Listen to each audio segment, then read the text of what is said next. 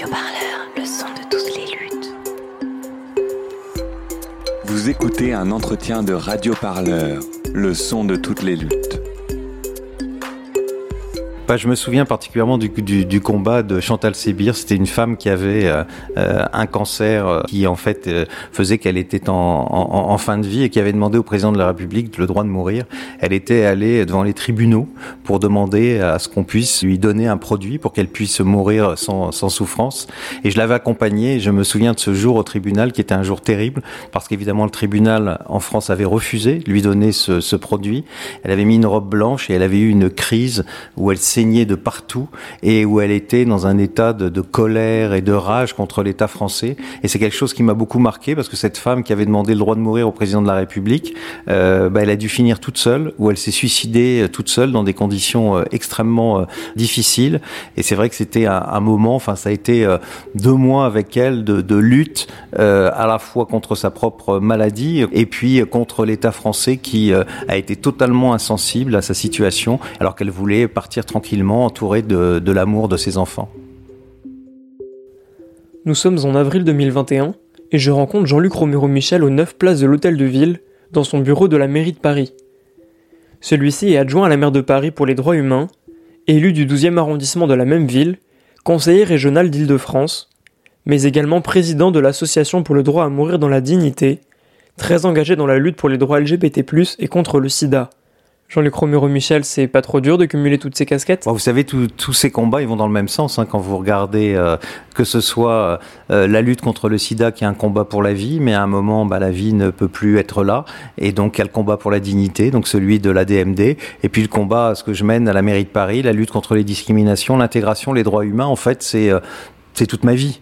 Donc au final, tout ça se, réunit très bien. Et puis vous savez, moi je suis un peu atypique. Hein. J'ai d'abord été un homme de terrain avant d'être un élu. Je suis d'abord un, un, militant et je ne me verrai pas n'être qu'un qu élu, euh, même si c'est évidemment passionnant au niveau d'une ville comme Paris de s'occuper notamment de la lutte contre les discriminations ou des, euh, ou des droits humains, mais je pense qu'on a besoin d'être sur le terrain. Et par exemple sur la question de la fin de vie, euh, oui pour moi c'est important d'être un militant, de, de, de, de, savoir ce qui se passe, de, de voir comment les gens meurent dans des conditions difficiles. Tous les lundis j'ai d'ailleurs une réunion euh, au siège de l'ADMD euh, où le service ADMD écoute, qui euh, toute la semaine écoute les personnes qui ont des problèmes de fin de vie et tout, vous dit ce qui se passe. Et je peux vous dire que c'est quelque chose de, de, de très fort et qui qui vous pousse à continuer à militer parce qu'on voit bien que dans notre pays, on meurt très très mal, que les gens ne sont pas entendus et qu'on veut enfin qu'il y ait une loi qui permette à chacune et chacun d'entre nous de choisir le moment et la manière de mourir. Euh, Est-ce que vous pouvez nous rappeler ce que c'est que l'ADMD justement? Alors l'ADMD, c'est l'Association pour le droit de mourir dans la dignité. Elle a été créée en 1980, comme beaucoup d'autres associations dans le, dans, dans, dans le monde. Euh, à l'époque, on prenait absolument pas en compte euh, la douleur, la souffrance que vous pouviez, euh, que vous pouviez avoir. Et puis, euh, les personnes, et je dirais que malheureusement ça n'a pas beaucoup changé, n'étaient pas vraiment entendues. On écoutait surtout les gens qui étaient autour de lui plutôt que la personne qui était en fin de vie. Et euh, l'idée de la DMD, c'était justement de permettre à chacun de décider euh, du moment de sa mort. Euh, parce qu'on est dans une république laïque, et dans une république laïque, il n'y a pas un principe supérieur qui vous oblige à mourir le plus tard possible, et notamment dans la souffrance. Si certains, pour des raisons religieuses, veulent le faire, doivent être respectés, ça ne pose pas de problème, mais on ne doit pas l'imposer aux Français. Et on voit bien que sur cette question, et encore jusqu'à aujourd'hui, euh, les Français ne sont pas libres du choix des conditions de leur mort, et euh, on leur impose des souffrances qui sont violentes, parce que en France, on met beaucoup, beaucoup d'argent sur le début de la vie, et tant mieux, il faut continuer. On a une politique nataliste qui n'est pas la plus mauvaise, mais alors sur la fin de la vie, l'argent n'est jamais là. Euh, et en fait, dès que vous êtes en fin de vie, on a l'impression que vous n'êtes plus un citoyen. Et nous, on se bat aussi pour que la parole de la personne en fin de vie, elle soit écoutée, parce que pour nous, on est une citoyenne ou un citoyen jusqu'au dernier souffle. Et, et c'est cette personne qui doit être euh, écoutée, et pas ceux, qui, pas ceux ou celles qui sont autour du lit. On va y revenir à vos luttes euh, tout de suite. Euh, tout d'abord, si, si vous le permettez, euh, je vais revenir du coup sur le début de votre vie. Euh, vous naissez en 1959 à Béthune, dans le Pas-de-Calais, de deux parents d'origine espagnole. Qu'est-ce qui amène le Béthunois d'alors en politique? En fait, j'étais dans une euh, famille d'immigrés espagnols qui avaient, mes grands-parents avaient fui le franquisme, hein, comme beaucoup de gens, et étaient venus dans le nord de la France, parce que dans le nord de la France, bah, il y avait du travail. Il y avait les mines de charbon et il y avait la sidérurgie. Et donc, mon père, mes oncles et tout ça se sont retrouvés dedans. Et je me suis retrouvé dans un milieu communiste, euh, ce qui était euh, assez, euh, avec un oncle qui était très très engagé. Et vous saviez à l'époque, si vous étiez étranger, que vous faisiez de la politique, bah, vous pouviez être expulsé. Et mon oncle avait été expulsé et ma famille euh, quand j'étais euh, enfant, euh, l'a caché pendant, euh, pendant longtemps. Euh, et j'ai tout de suite été imprégné de, de, de politique. La seule chose, c'est que bah, cet oncle qui était très sincère et j'ai, que j'ai beaucoup aimé, euh, bah, il a beaucoup connu des gens de l'Est, des responsables du Parti communiste de l'Est. Et moi, bah, enfant, je, savais au fond de moi que j'étais différent et que j'étais homosexuel. Et à l'époque, il faut savoir que pour les communistes, l'homosexualité, c'est un vice bourgeois. Et très vite, je me suis senti très mal à l'aise. Et c'est pour ça que je n'ai pas été communiste à ce moment-là. Et ensuite, vous montez à ou vous descendez à Paris plutôt. Qu'est-ce qui se passe à ce moment-là? Moi, j'étais d'un milieu populaire, hein, avec des, des parents ouvriers, euh, ma mère serveuse, qui à la fin a fini par avoir son petit café. Euh, et la politique m'intéressait parce que j'avais cet oncle euh, qui était vraiment un grand, grand militant communiste, qui m'avait donné euh, cette envie d'égalité, de, de, puis de militer pour une autre, soci de, d'autres sociétés. Mais euh, le communisme en soi, euh, par rapport aux, comment dire, aux conceptions qu'ils avaient à l'époque euh, sur un certain nombre de questions de société, pour moi, c'était l'opposé. Et je me suis retrouvé dans le parti gaulliste. C'est-à-dire que pour moi, je pouvais pas être à l'UDF, qui était les centristes de l'époque, euh, parce que c'était que des médecins, c'était un peu la, la, la bourgeoisie libérale. Le PS, c'était que des professeurs. Euh, Enfin, je schématise un peu. Et il y avait le Parti communiste, où il y avait un vrai parti populaire, mais pour les raisons que je vous ai dit, je ne pouvais pas y être à ce moment-là. Et donc, je suis devenu gaulliste, que pour moi, le gaullisme, c'était entre le capitalisme et euh, euh, le, communisme, une espèce de troisième voie. Et j'y ai été euh, très bien pendant longtemps, euh, jusqu'au moment où, évidemment, les questions de société sont devenues des questions importantes, qui pour moi l'avaient toujours été. Hein, euh, très jeune, j'avais fait un premier rapport sur la dépénalisation des, drogues, je crois à 18 ans, euh, à l'école. Enfin, j'étais très intéressé par les questions. Bon, je me suis battu euh, pour la, contre la peine de mort. Enfin, donc les questions de société étaient importantes pour moi, mais à l'époque, dans les partis politiques, elles n'existaient pas. Et je m'étais pas rendu compte que dans le parti où je vais quand même rester un certain moment, mais en fait, ils étaient à l'opposé de, mes idées sur toutes, ces, sur toutes ces questions de la vie quotidienne qui pour moi étaient essentielles. En 1987, vous apprenez à 28 ans euh, votre séropositivité et celle de plusieurs de vos amis. Euh, de nombreuses personnes autour de vous sont emportées par ce qu'on appelait à l'époque le cancer gay. Euh, Est-ce que cette expérience prématurée de la mort va précipiter votre engagement et va vous faire justement changer de bord politique? Bah, en tout cas, ça va changer toute ma façon de voir la, la, la vie, parce que quand vous pensez que vous n'allez pas connaître vos 30 ans, que vous voyez mourir des potes de 20 ans, de 25 ans, c'est pas très normal. C'est, euh, c'était, euh, personne ne peut s'imaginer de la violence de ma génération et de celle d'avant aussi, qui ont vu mourir tous leurs amis dans des conditions incroyables. Donc vous avez forcément une autre conception de la vie. Euh, moi, ça m'a donné plus envie de m'engager parce que vous savez, moi, j'ai toujours pensé que euh, j'avais une épée de Damoclès, que j'allais mourir. Et en 87, il n'y avait pas de traitement euh, efficace contre le VIH. Et je vous dis quasiment tous mes amis, malheureusement, qui avaient mon âge, sont morts, euh, euh, n'ont non, non, non, pas résisté. Donc, ça m'a donné l'envie de, me battre.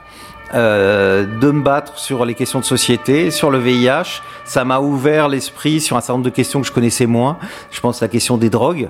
Euh, des produits psychoactifs, ou qui, qui, a toujours un sujet qui m'intéressait, mais là qui m'a fait vite prendre conscience qu'il fallait changer de politique des drogues, sur la question du travail du sexe, etc. Et d'un seul coup, je me suis trouvé sur des questions euh, que je ne connaissais pas forcément et sur lesquelles je, bah, en fait ma vie a été complètement mobilisée. Puis bien sûr le droit de mourir parce que j'ai vu mourir notamment mon premier amour celui qui m'a d'ailleurs infecté euh, dans des conditions atroces où il demandait à partir et on voulait même pas lui donner de morphine en disant que ça allait accélérer sa mort alors qu'il lui restait plus que quelques heures. Et là ça a forgé en moi l'idée de dire mais on n'a quand même pas le droit de forcer euh, des, gens à, souffrir inutilement. S'ils ont s'ils si, si veulent partir pourquoi le, leur pourquoi fois le leur interdire et ça a évidemment changé ma vision euh, de la société et qui a fait, oui, à un moment où j'ai pas pu rester dans ce parti gaulliste qui était pourtant un parti qui au départ me, me, convenait parce que ce n'était pas le parti libéral qui est devenu, par exemple, les Républicains aujourd'hui ou, euh,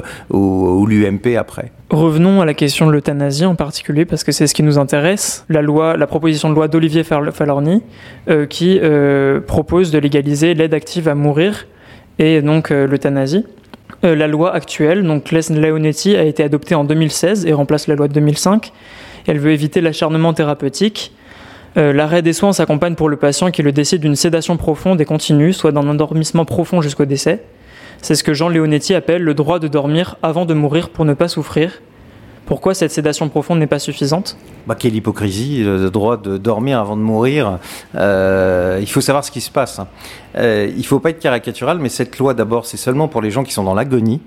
C'est-à-dire que, euh, vous savez, euh, vous êtes trop jeune pour le savoir, mais la loi de 2005, elle avait été votée parce qu'à l'époque, il y avait eu l'affaire Vincent, euh, Vincent Imbert. C'était un jeune qui était un jeune pompier qui avait eu un accident et il était emprisonné dans son corps. Il ne pouvait communiquer qu'avec un droit et il avait demandé le droit de mourir. Et on avait fait cette loi en disant il aura le droit grâce à la loi Leonetti. Et en fait, avec la loi Leonetti, il n'a droit à rien du tout puisqu'il faut être dans l'agonie. Euh, et il faut savoir que tout le monde n'est pas égaux face à la mort. Euh, on va tous mourir. Hein, euh, je ne pense pas vous annoncer de, de, surprise, mais pas de la même manière. Et il y a des gens qui vont mettre 24 heures pour mourir. Et là, la sédation profonde et continue, ça peut fonctionner. Alors vous savez comment commencer. On arrête de vous alimenter on arrête de vous hydrater et il faut que vos reins soient atteints. C'est-à-dire qu'en fait, on vous provoque une maladie pour que vous puissiez mourir. Donc si ça dure 24 heures, que vous êtes très très vieux ou très malade, que vos organes vitaux euh, sont, sont épuisés, ça peut être une solution. Mais la plupart des sédations, elles durent une semaine, 15 jours trois semaines. Et donc les gens sont dans des états pas possibles à la fin. Et on ose nous dire dormir euh, avant de mourir. Euh, non, ça peut être un vrai supplice. Et pour moi, c'est une forme d'acharnement thérapeutique dès qu'on arrive à ça. Parce que je vous dis, on provoque une maladie. Euh, on atteint les reins pour que vous puissiez mourir. Euh, donc cette, cette loi, euh, elle ne peut fonctionner que dans des cas très précis, des gens qui vont mourir à vraiment brève échéance. Mais pour les autres, c'est pour moi de l'acharnement thérapeutique. Et puis en plus, c'est toujours sous contrôle médical. On est dans une loi médicale. C'est le médecin qui décide, parce que vous pouvez le demander, si le médecin ne veut pas le faire, il ne le fera pas. Et c'est lui qui contrôle. C'est-à-dire le temps que vous allez, vous allez mourir. Il peut mettre plus de produits pour vous aider à partir plus vite. Eh ben, c'est lui qui décide. Et nous, on veut que ce soit la personne qui décide. C'est quoi ce monde où c'est les médecins qui décident de, votre, l'heure de votre mort je trouve qu'il y a quelque chose d'assez incroyable. C'est une surpuissance qu'on donne à des gens, dont d'ailleurs plein n'en demandent pas, n'en demandent pas autant, euh, alors que c'est la personne qui doit décider si c'est le moment de, de, de, de, partir. Et on peut pas imposer à quelqu'un de mettre trois semaines à mourir dans un, dans un, dans un coma euh, parce qu'on la laisse mourir de faim et de soif. Justement, euh, dans l'exposé des motifs de la loi euh, d'Olivier Falorni est intégrée une citation de l'écrivaine Anne Baer, qui a mis fin à sa vie en 2017 en Belgique.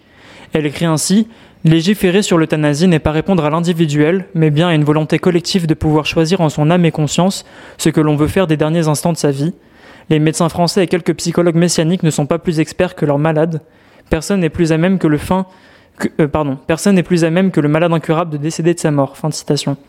Qu'est-ce que ces mots vous évoquent, Jean-Luc Romero? Des mots que moi je dis depuis une éternité sur la question de la fin de vie. Ça suffit d'avoir des experts, des experts autoproclamés. Vous, moi, on est experts de notre propre vie. Les femmes disaient à une époque mon corps, euh, mon corps m'appartient. Là, c'est ma mort m'appartient. Chacun doit savoir et a le droit de décider ce qui est, euh, ce qui est le mieux pour lui. Et on voit cette notion de, de, choix qui est insupportable pour certains euh, et qui fait que dans notre pays, on peut laisser des gens comme Anne Baer mourir de maladie Charcot dans des conditions atroces, ou, eh bien, comme elle l'a pu, et tant mieux pour Anne et j'en suis heureux. En plus, elle a apporté beaucoup à ce, à ce combat. Elle a pu partir en Belgique pour mourir comme elle le souhaitait. Euh, D'autres partent en Suisse. Ça coûte 11 000, 12 000 euros. Donc ça veut dire qu'il y a une inégalité en plus totale face à la mort. C'est-à-dire que si vous êtes riche, si vous avez des relations, bah vous pouvez partir à l'étranger. Et l'immense majorité des gens, c'est un peu comme à l'époque de l'avortement, eh bien ils peuvent pas. Et donc qu'est-ce qu'ils font? Ils se suicident violemment euh, où ils meurent dans des agonies qui sont terribles. Et voyez, il faut qu'on se sorte de ça, parce que cette loi, c'est une loi qui respecte tout le monde. C'est pas une loi pour les gens qui veulent l'euthanasie. Moi, j'estime pas être un militant de l'euthanasie. J'estime être un militant du choix et de la liberté, parce que moi-même, J'ai des doutes, je sais pas ce que je voudrais à la fin. Euh, peut-être que je voudrais mourir le plus tard possible, parce qu'à ce moment-là, j'aurai une belle histoire d'amour. Euh, et que bah, même si j'ai des souffrances physiques, le fait de voir la personne que j'aime m'apportera plus et, je voudrais continuer. Et peut-être que j'aurai pas cette histoire d'amour, que je serai à la fin de ma vie, j'aurais dit au revoir à tous les gens que j'aime et je ne verrai pas pourquoi on me forcerait à avoir des douleurs physiques. Euh, qu'on soulage pour 90%, euh, mais il y a quand même certains qui ont des douleurs qu'on ne peut pas soulager, mais surtout des, des, souffrances psychiques où vous êtes là, vous savez que vous allez mourir, que c'est une question d'heures, de jours, voire de semaines, mais qu'en tout cas vous ne pourrez plus faire aucun projet et vous, cette vie n'a plus aucun intérêt pour vous. Et je crois qu'il faut vraiment respecter euh, les, les, personnes aujourd'hui. Et qu'est-ce que vous attendez de cette loi concrètement? C'est une loi qui va respecter toutes les consciences et où au moins chacune et chacun d'entre nous pourront choisir ce qu'on souhaite. Si on a des convictions religieuses qu'on veut mourir le plus tard possible, euh, même dans la souffrance, eh bien, on sera respecté parce que c'est votre volonté qui comptera.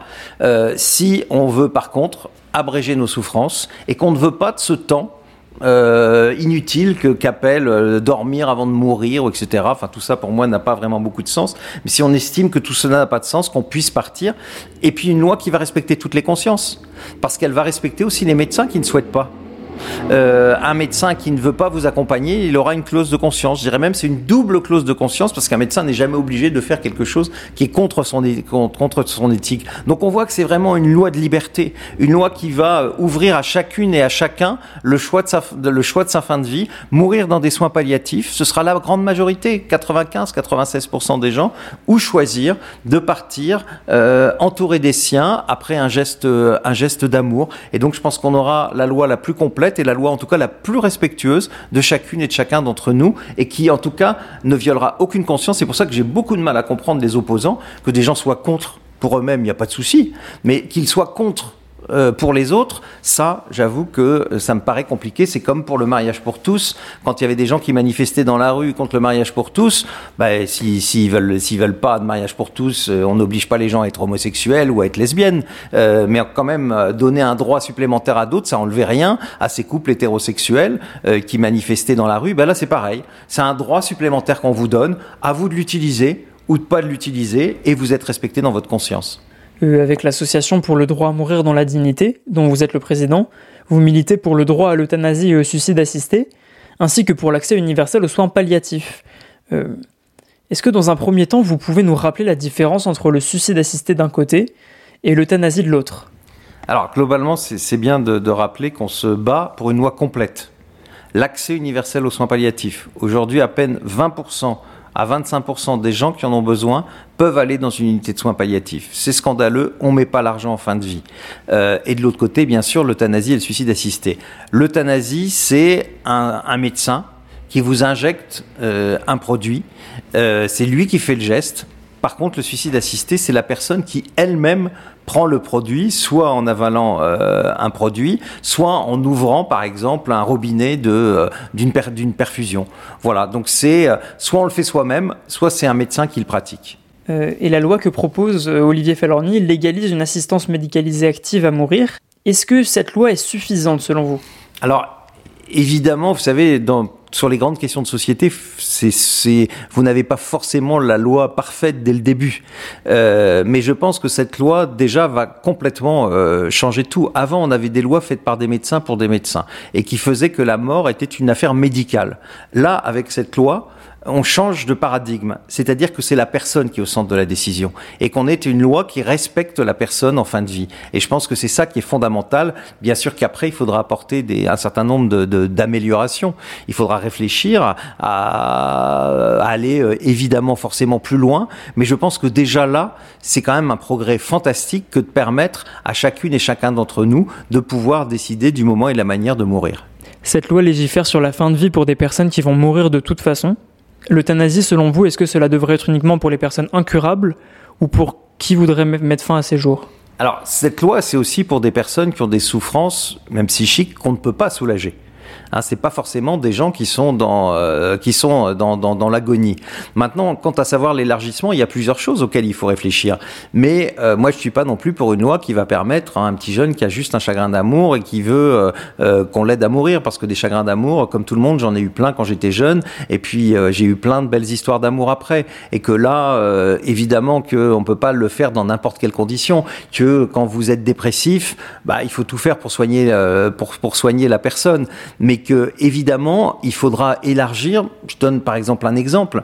Euh, cette loi n'est pas prévue pour les mineurs. Et je pense qu'on ne, peut, on ne pourra pas faire l'économie d'un débat là-dessus. Les Belges l'ont eu bien plus tard que la première loi qu'ils ont votée. Il faudra le faire parce que quand vous êtes un jeune, que vous avez un cancer euh, en phase terminale euh, et que vous, vous êtes obligé d'aller au bout de vos souffrances alors qu'un adulte n'est pas obligé, bah, il faut se poser la question. Elle est douloureuse parce que personne n'a envie de penser à la maladie, euh, à la mort d'un enfant. C'est quelque chose d'une extrême violence. Sauf que quand vous êtes enfant, quand vous êtes ado et que vous avez des maladies très graves, vous avez une maturité absolument incroyable. Et la volonté de ces enfants, elle doit, elle doit être entendue. Et je pense que ça, ce sera une étape qu'il faudra avoir à un moment. Mais allons par étapes. Pour l'instant, faisons une loi pour les adultes qui, globalement, va résoudre euh, l'immensité euh, des, des, cas qu'on a aujourd'hui. Et puis après, voilà, une loi, c'est toujours fait pour être euh, améliorée. En tout cas, ce sera un grand progrès parce que on met enfin la volonté du mourant au centre des décisions. Vos propos et votre engagement pour une fin de vie digne ont un écho très actuel, puisque cette épidémie de la Covid-19 remet sur le devant de la scène la question de la fin de vie, euh, la question de la mort. Euh, est-ce que vous pensez que l'on parle, que l'on réfléchit assez à la mort en France? Savez, paradoxalement, moi j'ai vu des morts, j'ai vu mon mari j'ai pas vu ma mère, parce que dans la Covid, vous n'aviez pas le droit de voir vos proches. Hein, ils sont mis dans des sachets en plastique. Enfin, bon, c'est assez abominable. Mais j'ai vu très jeune mon père.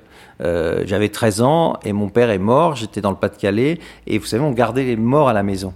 Paradoxalement, aujourd'hui, j'ai plein d'amis qui sont même plus vieux que moi et ils n'ont jamais vu un mort de leur vie.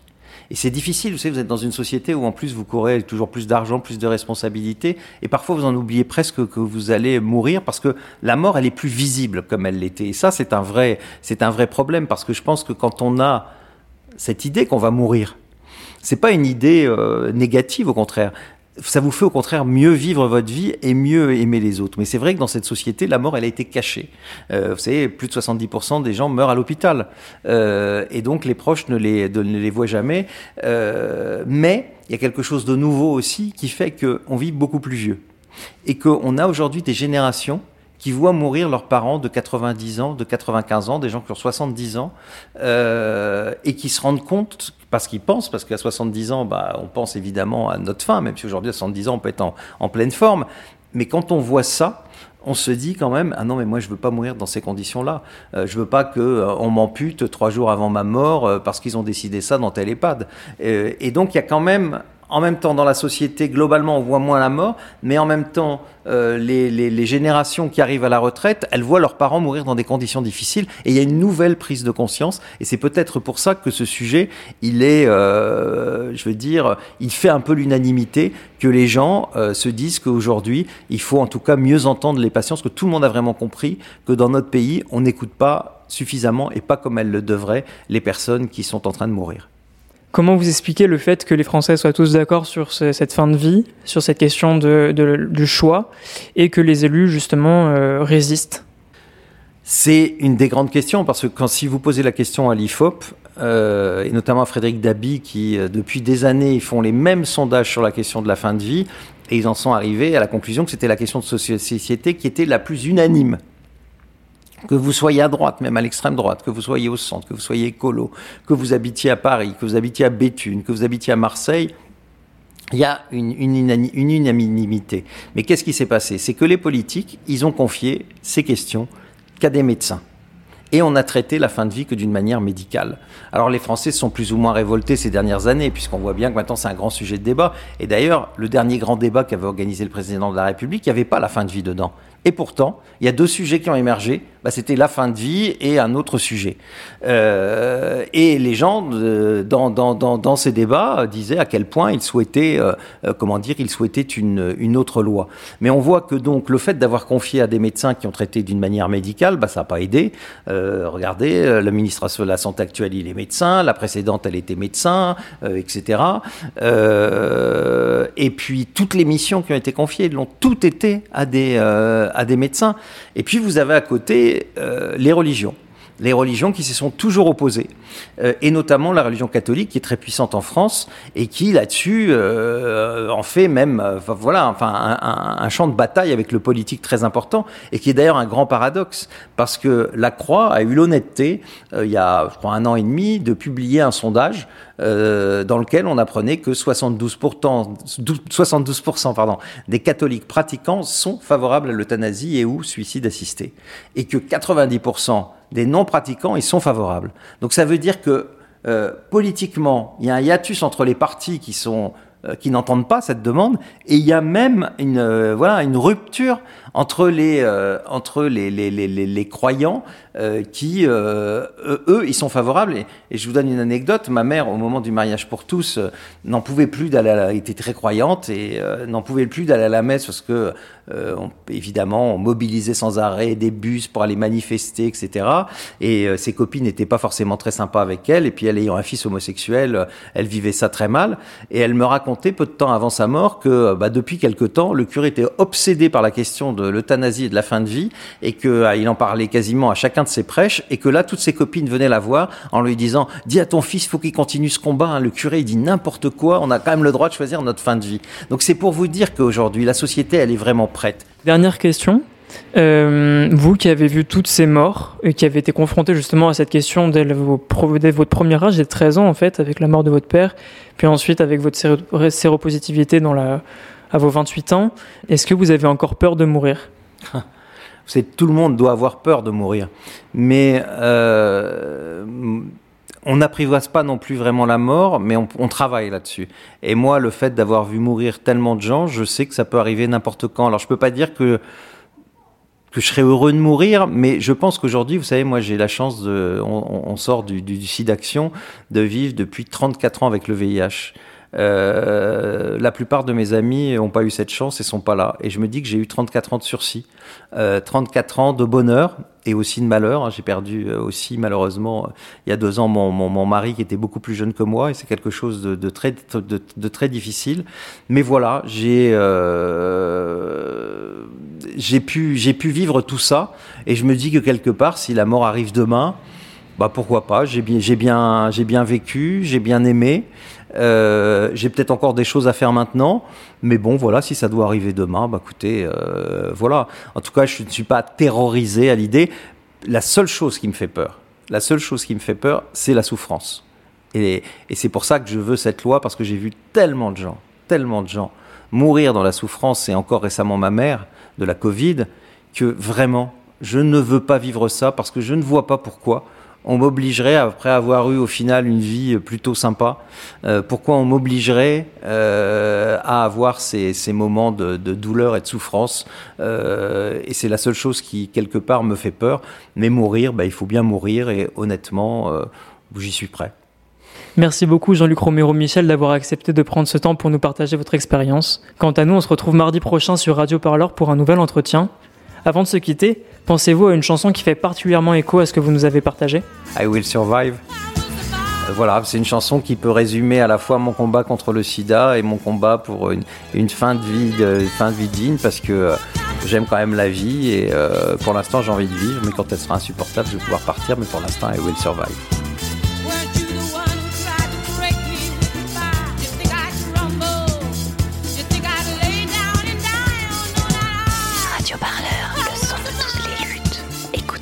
radioparleur.net